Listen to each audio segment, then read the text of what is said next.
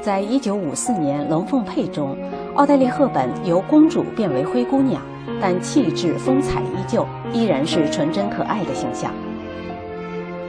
在片中，奥黛丽·赫本恬静美丽的特质得到了最大程度的体现。本片拍摄之后，她的发型再一次成为时尚的代名词，成为众多女性们竞相模仿的对象。同时流行的还有赫本帽。一九五六年上演的《战争与和平》改编自文豪列夫·托尔斯泰的同名巨著。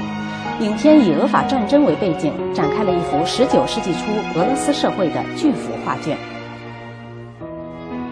浩大的战争场面，栩栩如生的人物塑造，尤其是奥黛丽·赫本和亨利·方达两位巨星的精湛演技。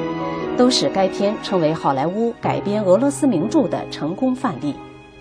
而对于奥黛丽·赫本对娜塔莎这个形象性格转变过程的成功把握，使她摆脱罗马假日偶像形象定位，展现其演技巨大潜力的开始。